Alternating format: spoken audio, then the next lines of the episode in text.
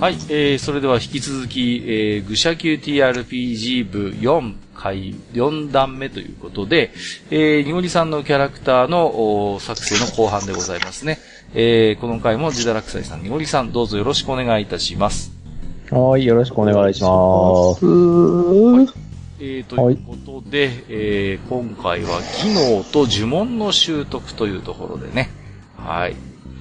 えー、まあね、各科のところでやってましたけれども、まず技能については、えー冒険者レベルが1ということで獲得している成長点10点を使って、えーこの10点で、えーどんな技能を取るかを決めるということですよね。ということなんですが、こんかいは買い物を優先してもいいかもしれませんね。ほうあ、してもこれも選択肢がないか選択肢がほぼないに等しいのか。というかね、本当にね、弓と矢かったらあとちょっとぐらいなんで。うん。うん、そうなんだよね。これは、えーっと、レンジャーは特に、えーっと、これは使えるよね。重たい武器使えたよね。何使いましたっけね。レンジャーはね、防具に関しては軽い鎧までってのは分かったんだけど、弓の重いやつってまだだっけかなと思って。ああ、まだだったような気がしなくもない。確かできたはずだよなと思って。その辺をちょっと確認。もう、あの、動機を持ってるんで、うん。うん。じゃあ問題ないか。だからクロスボウかショートボウかのどっちかしかないんですよね、選択肢が。わかりやすい。僕あタクティクスを思い出せばいいんだよ。あ の、要は、あのあ、そうですね。逆にね、弓ってあんまり種類ないので、まあ種類ないというかまあ、 詰めていけばそれはあるんだけど、おのずと決まってくるのかなそう、家に、逆に、あの、アップデートしていくその喜びを感じたいところもありますので、うん。いいじゃないですか。私はショートボウぐらいの方がいいかな。うん。いや、これによってね、えっ、と、うん一つ変わってくるのは、えっ、と、ショートボウは速射に対応してるけど、クロスボウは速射に対応してないんで、うん。これで技能で速射を取るかどうかっていう選択肢がここで生まれてくるわけですよ。なるほど。あの、数少ない、えっ、と、一旦に2回攻撃以上ができるオプションなので、速射は。うん。だから、まあ、あの、あれですよね。あの、アニメのゴブリンスレイヤーをこう思い出してもらうと。うん。僕見てないんだ。あ、そうだっけそうだなねいんですよ。だからその辺もあるんだけど、まあ、2回攻撃攻撃できますよ。ただし、えっ、と、命中にペナルティかかりやすくなるので、当たるかどうかはわかんないですけども、雑魚チラシとかはしやすくなるかもしれません。ただ、速射レベル1だの処方だともう同じ敵に対してしか攻撃できないんで、確実に雑魚を散らせるとか、ちょっと強いボスに対して2回攻撃できる形になります。まあ、うんそれでも強いんですかね。まあ、それを取るかどうかっていうのもあるんですが、まあ、技能をとりあえず考えていきましょうか。ショートボウという前提のもと。そうですね。はい。国、まあ、一つ。うん。一つ。強いよ、一つ。そうですね。まあ、今後も技能を取っていくと考えても、最初にショートボールだな。ショートボール。えー銀貨40枚。はい。じゃあ、ショート棒はお買い上げということで、えっ、と、ショート棒高いよを使う前提で、じゃあ、いいのかなマスター。技能の話をしちゃって。はい。技能の判定をして、ね、詳細を決めていきましょうん。う。だから何を取るかですね。あらかじめもう土球は持っているので、あとはマスターの、えーアドバイスがあった、えー速射あるいは曲射、この辺の、えー弓関係の技能をどう取ったかというところ。そう、そ狙撃、速射、えっ、と、曲射、あとはまあ一つ攻撃を取るか、それとも、あの、別のところにの伸ばしていくかっていう考え方もできます。例えば第6巻とか。うんうん、そうね。はい。六巻か。第六巻、第一巻。本当にここが悩みどころですね。まあ、技能は一番ね、取れる幅がすごいこう、広がりますからね。まあ、ショそうーでトすボねーを取ったメリットを考えるんであれば、まあまあまあ、速射はありかなという気もするし、そうですね。ただ、まあ、ある意味では、こっから速射を伸ばしていこうってなると、まあ、ロング棒、ヘビー棒を、まあ、アップデートしていくという形になっていくので、あるいはでも、ほら、損益っていうのもあるからさ、レンジャーだとさ。そうなんですよね。だから、即射と損益は同時に使えないから、一撃必殺を狙うか、手から勝負だって感じだよね。そうですね。個人的にはね、もう、ケチなん で、あのね、アロー10個で銀貨5枚っていうのが結構重いんですよ。損益っていいじゃないそうそう。クロスボウが使うボルトは10個で銀貨10枚なんですよ。なんか、このキャラクターケチだぞ、マスター。ああ、だから、あのーえーとね、あれを取ればいい。最終、あのーレベルアップの時に、あの、成長点もらえると思うんだけど、そこで一般技能で、あの、工作とかで、あの、木工を取って、自力で作るっていう、安く。うん。取れるのかいなやできるかないや、あの工ー基本作。うん、工作。工作。ゲー、うん、なるほど。職人職人とかでもいい。職人とかでもええよ。別に。うんうん。じゃあ、矢の職人を取ろう。いや、それね、 それ一般技能だから、ああそのう、かめっちゃ、うん、めっちゃ成長点余るから、それはね、多あ分さっき僕の時に、あの、言ってた冒険者技能をまず取ろうってそ話う、ねマ。スターがアドバイスしたけど、せっかく10点あるならば、冒険者技能を2つ取った方が絶対にいいよね。そ今ね、割と完成してる点があるんで、応急手当持ってるんでしょだって。そうですね。応急手当持ってるし、うん。僕はちょっとよ。だって、えっ、と、あそれは一般技能だからね。あの、武器の、 もう土球も持ってるから、うん。本当に好きなやつ取っちゃっていいと思うんだような。んうん。だから、そうですね。ぜひ、プレイスタイルを、まあ少しこう思い浮かべながら、うん。うん、好きな役に立ちそうな、まあ基本的にでも冒険者技能ってどれも役に立つものだから、んそうですね好みで取っちゃってもいいのかもしれないぜ。うんうん。そうなると、うん、なると、うん、そう観ね。観察はいらないか。えーっと、僕はね、あ小木さんのこう、なんていうのかな、あの、うんまあ別にあれですけど、うん妖。怪に詳しいじゃないですか、ニゴリさんって。妖怪。怪物そうモンスターっていう技能がある怪物知識はね、ただね、母体がね、魔術師なんですよね。そうなのよ。どどちらかというとね、スペルキャスター、スペルメインの技能なんで、 1号がきでしょ、まあまあこそれんなこねと、はないんだけどさ。基本判定がね、あ、大丈夫。あ、こ取っちゃっていい。あの、魔法使い系職業レベルって書いてあるから、あの、精霊持ってれば足せる。知力集中プラス、えっ、と、精霊使いプラス怪物知識で、基本値が判定になる。うん。うん。そううそう。ーん。あれうんニゴリさんって知力点何点なの4。4頭いいなぁ。です頭いいよ。なぁ。取ってもいいんじゃない取、取じってゃあ、よ。そうしまし ょう。取ってよ。取ってよ。ついにお願いになった。えー、じゃあ、別に取らなくてもいいんですよ。ただ、取って成功した場合、僕はそのモンスターのデータを、うん現地に開示できるんで、そう。うん。もしくは、あの、この、このページに載ってるモンスターを使いますっていう判定ができるんで、その、いわゆるデータが全部わかるんですよ、丸分かりで。そうでない時は見ちゃダメよっていうふうに言うんで。あ、もしくは、あの、見てもいいんだけど、君知らないことにしといてよねっていう。うんうんうんうん。そうそう。知ってる前提で行動はできないよっていうことうにんなる。から。なんでそれを知ってるのっていう。そうそう。君は狼だなっていう。だから、好きだ。ジョニーさん、怪物知識取ってよ。え、別に取らなくてもいいですよ。取らなくてもいいですよ。全然取らなくてもいいですいやよだっ。てなんか普通にプレイングしてても、この、この異形の怪物はこれこれでって言いそうだもん、ニゴリさん。そこまでは。ぐらいだったらもうロールして堂々と言っちゃっていいと思うんだ。いいじゃん。不可不定名マイルフィクトと戦おうよ。いや、勘弁いやしてよ、逆。にね、失敗する可能性はあるね。やだよ、もう生ける伝説みたいにさ、もうい一体と決まってるようなやつだったらいいけどさ、うん。不可不定名人影とかと戦おうよ。困るんだよ、一番それが困るんだよ。いや、あーじゃあ、ちょっと僕の見解っていいですかはい。はい。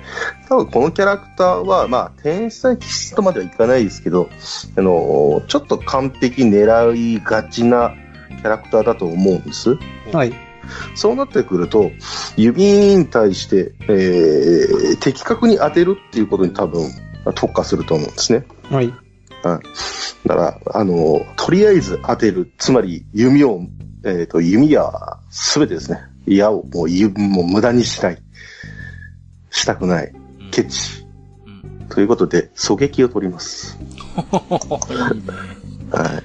これ狙撃取ります。はいで、えー、ケチなので、えー非常にケチなので、えー、普通捨てる部分でも、えー、なんとか食えんかと。おうただただそれだけの理由で、えー怪物知識をやりましいいね。ああ、こいつ食えるのか食えねえのかと。 た。そうそう。で、大体食えないって分かってがっかりするんですけど、あのー、まあ、食欲が、あの、なんとしても、こうす、知識に勝っていくというか、いいねうんそういう好奇心よりも食欲っていう。そういう興味が高じて怪物知識を得るに至ったという。そうですね。多分、神殿、まあ、神官勤めもしてなのかなっていうところもあったりすあれるのもで。そうですからね。で何かしら手伝ったん。いいうね。ん。ちゃんとキャラクターのバックグラウンドが生まれている技能かそうですね。ただ結構な、あの、優等生キャラになり始めてるんで、ちょっと怖いです。ら。いいんじいゃや、ないまあ、いやだって能力者がそれを言ってるじゃん。能力者だ って、だって、同世代っていうか、そのね、ちょっと年上、ちょっと年上、かっこ 100, かっこ100歳ぐらいの人たちよりも、だって強いんだ よ。能力的には。能力的にはね。ただ、若いだけじゃないか。じゃあ、まあとりあえずーまとめますと、えー冒険者技能の狙撃と怪物知識をそれぞれ処方段階で獲得をするということですね。はい。はいとい。うことですね。了解です。りょりょりょ。ということで、次は、えー魔法でございますよ。魔法を取りましょう。さあ魔法は、えー、ジダラクサイさん。えー、何個どういうものを取れるんですか、この場えっ、ー、と、これはですね、精霊系魔法を一つ取れます。合。はい。精霊系魔法のデータページが、よっこいしょ。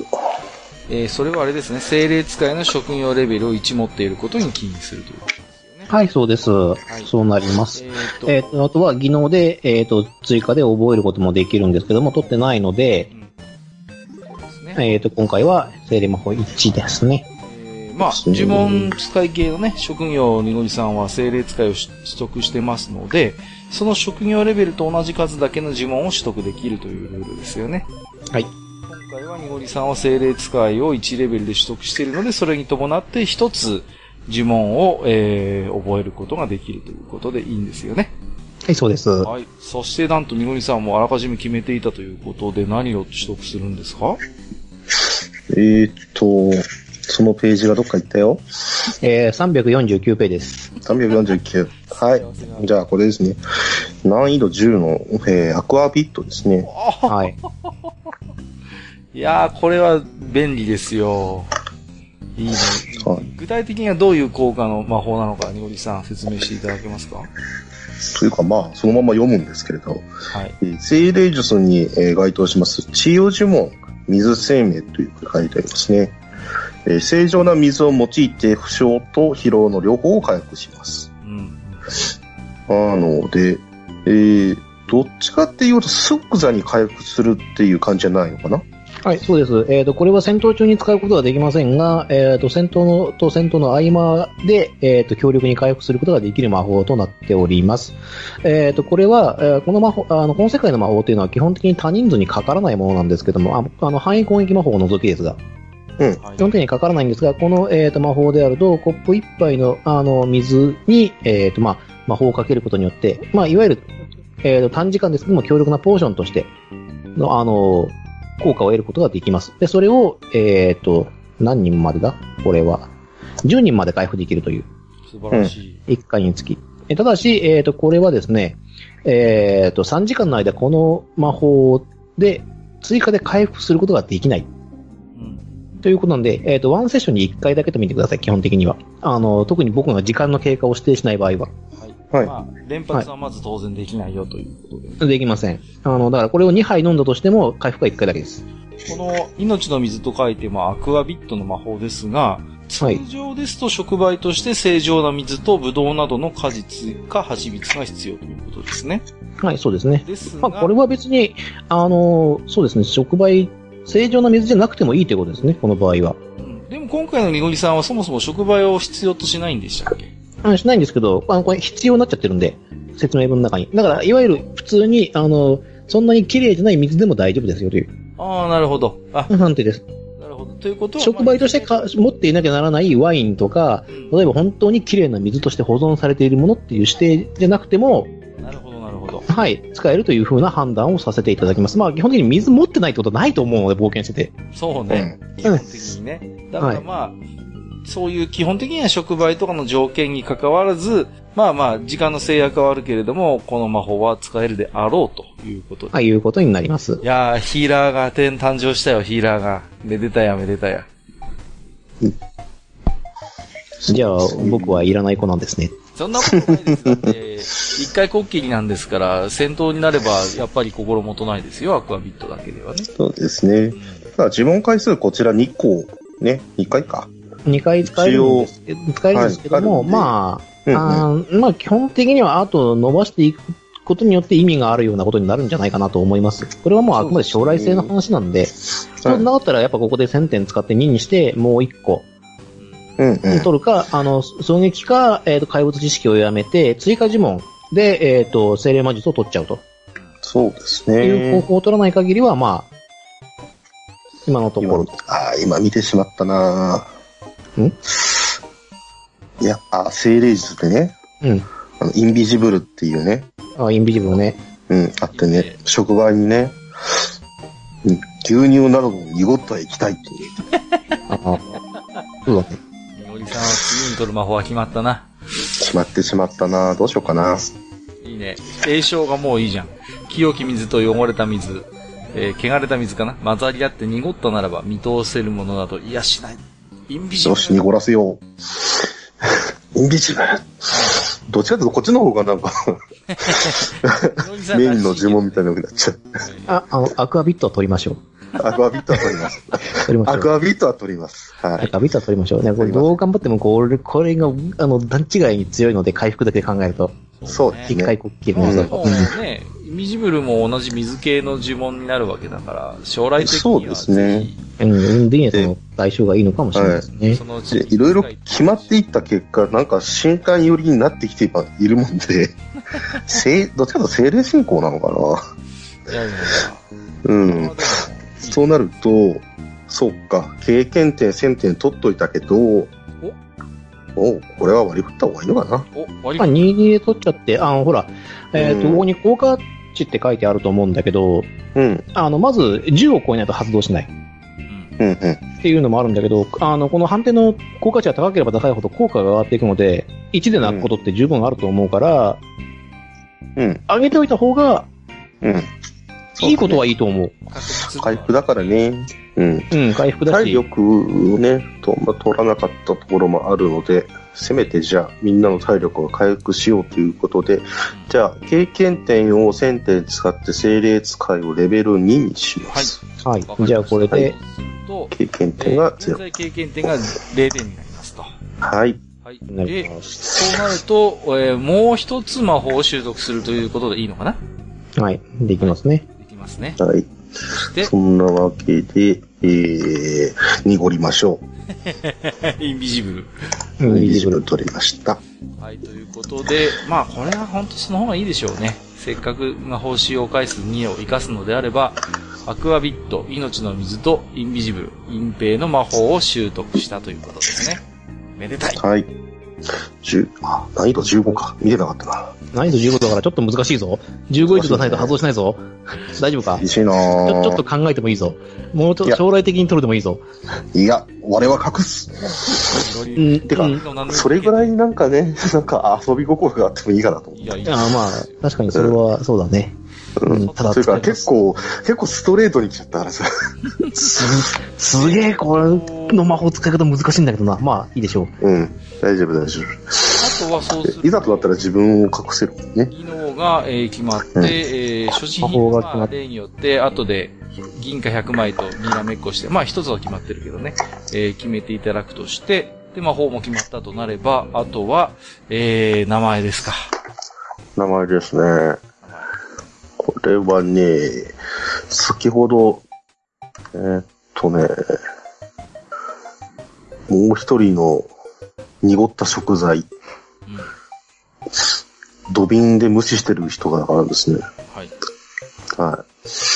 この名前いいんじゃねえのって出していただいたものをそのまま採用していただき、させていただきまして。はい。はい。えー、お名前を、えー、これね、多分ね、普通に間違えられると思うんだけど、ディキシ力士。ー、ディキシーさんですね。力士さん。ディキシーで、一応、下の名前も、シルベスターです力士シルベスター。はい。あの、スタローンじゃない方です。 まあ別にいいですけどね、スタローンさん、スタローンさんと言われても。いやいやいいですけど力士シルベスターですね。はいや、い。まあ、シルベスターは、はい、名前から想像するにですよ。一応確認しておきますけども、はい、えー性別は、女性です。やったぜ。よかったで、ハーフエルフの女の子だよ。いいねはい何を言ってるんだい君にはもう心に決めた人がいるだろうあの、可愛いミニうどんがいるじゃないか、君には。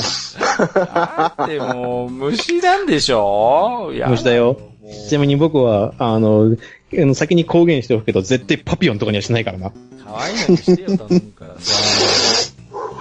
もう、あとは、まあ、えっ、と、細かい部分えいきますと、年齢ですね。ーそうですね。ただ、ハーフエルフっていうところもあるんで、そんなに年いってないと思うんですよね。うん。うん。で、はエルフこの世界のエルフの成長ってどれぐらいなんだろうえーと、千年一昔うん。そう。まあ、数百年普通に生きているのが普通。え普通。あのだからうん出てくる、えっ、と、エルフだと、いや、それ、そんなもんです。そううだんうよね。ん。だから、あの、ちょっと前にあんなことがあったじゃないかって言って、んじいさんの世代いや、待てよ、80年前じゃないか、それっていうツッコミが入るぐらいです。養成なるほどそういう感じだったよねうん、養成時間ってそんなもんです。ってことは、ハーフエルフとしても、その長寿は受け継いでいる。受け継いでいるんだけど、えっ、と、肉体の成長は基本的に人間の方によるので、うん。えっ、と、成人まではかなり早くなるはず。うん。うん。うん。転身が早い。うーん。かなり早いっていうのは、まあ人間よりで早いっていう。人間よりで早いと思う。だからえっ、と、エルフって、えっ、と、一旦成長しちゃうと、そこから成長がビタッと止まって、うんうん。うん、あの、死ぬまで変わらないはずなんで、そうですね。うん、もしくは、あの、老けてるエルフとかでもいいけどね。まあ、あの、本当に年いっちゃってる場合は。中でもいいんだけど、あの、基本的にはそういう風になってるので、そうですね。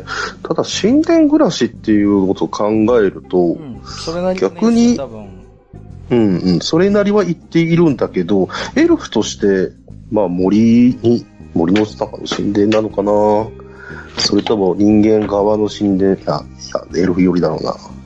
そうなってくると、ある程度、時間がいっていいけど、ただ、個人的にですね、このキャラクター、まあ僕もそうなんですけど、あの、ゴブルスレの世界っていうのはあんまり知らないっていう風なうん。形を取りたいんですよ。はいはい。はい。どっちかというと世間知らずというか、じゃああ本当にの、若座くていいん学じゃだけは、じゃあ本当に若くていいんじゃないのうん。だから座学は結構、習得化しているけども、そっちの方にもうステータス振り切っちゃってるんで、もう世間知らずというか、そうなると逆にエルフとしてもかなり若い方かなという感じもしますので、そうですね。一応、この世界のエルフとしては、あの、年齢で成人しないです。うん。あの、一人前だという風になったら、もう大人だよという風に認めてくれるみたいですね。じゃあ装飾系だとして、じゃあ天才肌が逆にエルフで年齢が若いってなると、すごく天才な感じが出るのかな。天才、別に秀才キャラにしたいわけではないんだけど、能力がそう語ってしまっているからな。うん。自由に決めていただいて。内容はそうですね。うーんと、各のキャラクターが40ぐらいでしたっけ僕40です。レアですけどね、所属は。なるほど、なるほど。逆にそっちの方に合わせてた方がいいかもしれないですよね。はい。ためにします。 40にして、はい。解禁年齢10、まあだから、大人よりちょっと若いぐらいだから、 15、6ですか15、6か17、もうちょっと、どうしようか。会見年齢、多分、まあ、神殿暮らしっていうこともあると思うんで、結構大人びて見えると思うんですよ。もう17、8で。うん。17、8ぐらいにしときましょうか。なので、40で外見年齢が17、8。まあ、いわゆるこちらで見るとこの17、8ぐらいという。そうですね。はいはい。まあ、これぐらいで収まるかな。はい。